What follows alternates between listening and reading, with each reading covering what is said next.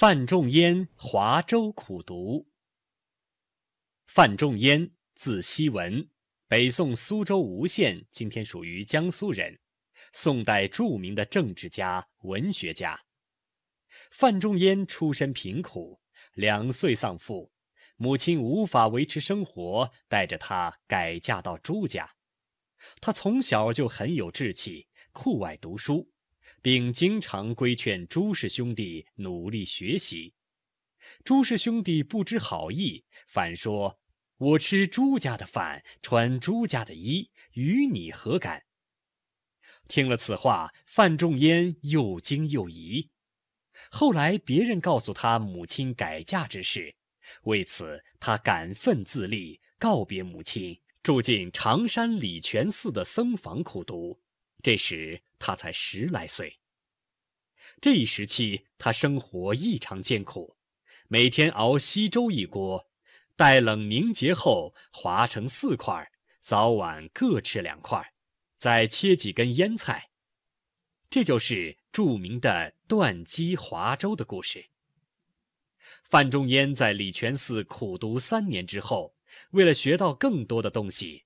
他又配琴剑，风餐露宿，不远千里来到南都，也就是今天的河南商丘寻师访友，进了当时著名的南都学社。在南都学习期间，他仍像以前一样十周苦读。他有个同学是留守的儿子，见他生活如此艰苦，就回去告诉父亲。父亲听了很感动，吩咐儿子带些肉饭给范仲淹吃。可是范仲淹没有吃。这个同学不满地说：“家父听说你清苦，所以叫我送给你一些食物，而你却不吃，是不是怕玷污了你的品德？”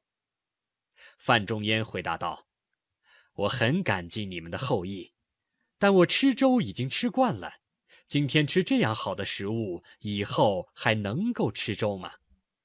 在南都学社，他不分白天黑夜的苦读，困倦了就用冷水洗脸浇头，实在瞌睡就合衣躺下，醒来继续攻读。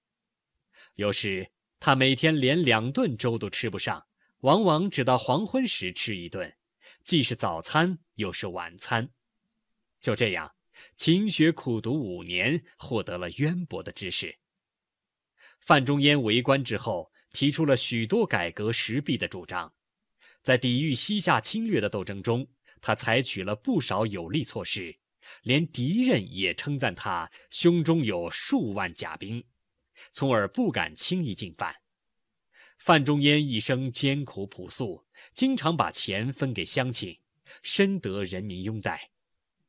据史书记载，他死之日，四方闻者皆为叹息，人民哭之如父。